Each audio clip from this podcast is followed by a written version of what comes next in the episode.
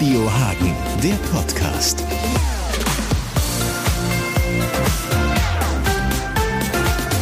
Jedes Jahr am 11.02., also 112, wenn man die Zahlen zusammenlegt, findet der Tag des Notrufes statt. Besser gesagt, der Europäische Tag des Notrufes. Denn unter der 112 kann man seit über 30 Jahren europaweit und auch in vielen weiteren Ländern auf der Welt eine Leitstelle erreichen, wenn man einen Notfall melden möchte, sei es ein Feuer oder ein medizinischer Notfall. Unter der 112 bekommt man ohne Vorwahl und kostenlos die richtige Hilfe, wenn man sie braucht.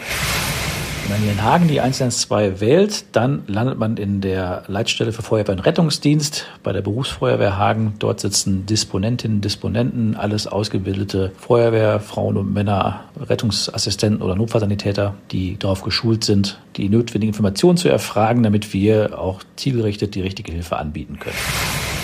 Für uns ist ganz wichtig, wenn ich den Notruf wähle, also die 112, habe ich auf der Gegenseite einen Disponenten, eine Disponentin unserer Leitstelle am Telefon. Die sind darauf geschult, diese Abfrage durchzuführen. Das heißt, einfach auf die Fragen reagieren und nicht selbst versuchen, das Gespräch zu übernehmen. Der erste Satz, den man hier in Hagen hört, wird immer sein, Notruf Feuerwehr Rettungsdienst in Hagen, in welcher Stadt ist der Notfallort? Und dann geht dieses Prozedere los, es werden Fragen gestellt und wenn der Kollege durch seine Fragen alle Informationen hat, die er braucht, dann gibt es auch so einen Ausstiegssatz, wenn sich etwas am Zustand ändern oder verschlimmern sollte, rufen Sie nochmal an und erst dann wird der Kollege sagen, dass man auflegen kann. So lange läuft das Gespräch.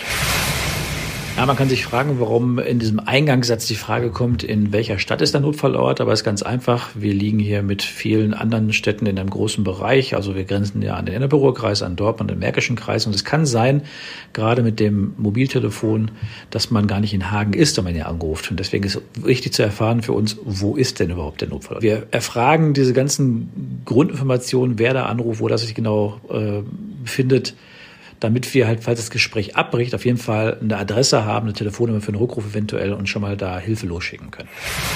Früher gab es mal diese fünf W-Fragen, ne, wer, was, wo, wie viele und äh, so weiter. Das gibt's heute nicht mehr.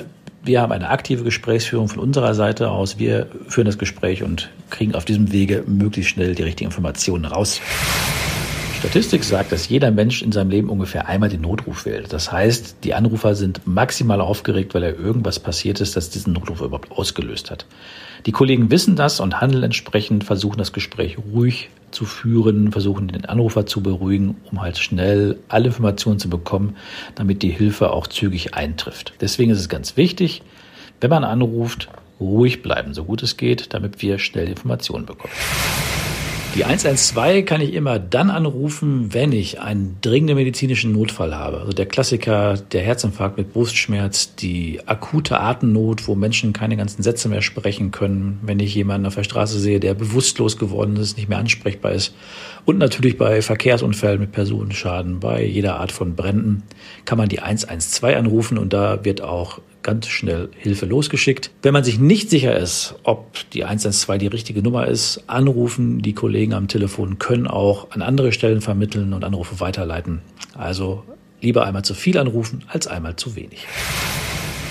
Bevor das äh, Ganze harmonisiert wurde, war es in jedem Land unterschiedlich. Es gab verschiedene Nummern, unter denen man den Notruf erreichen konnte. Es gab sogar Nummern mit Vorwahl, die man wissen musste, je nachdem, wo man sich aufgehalten hat.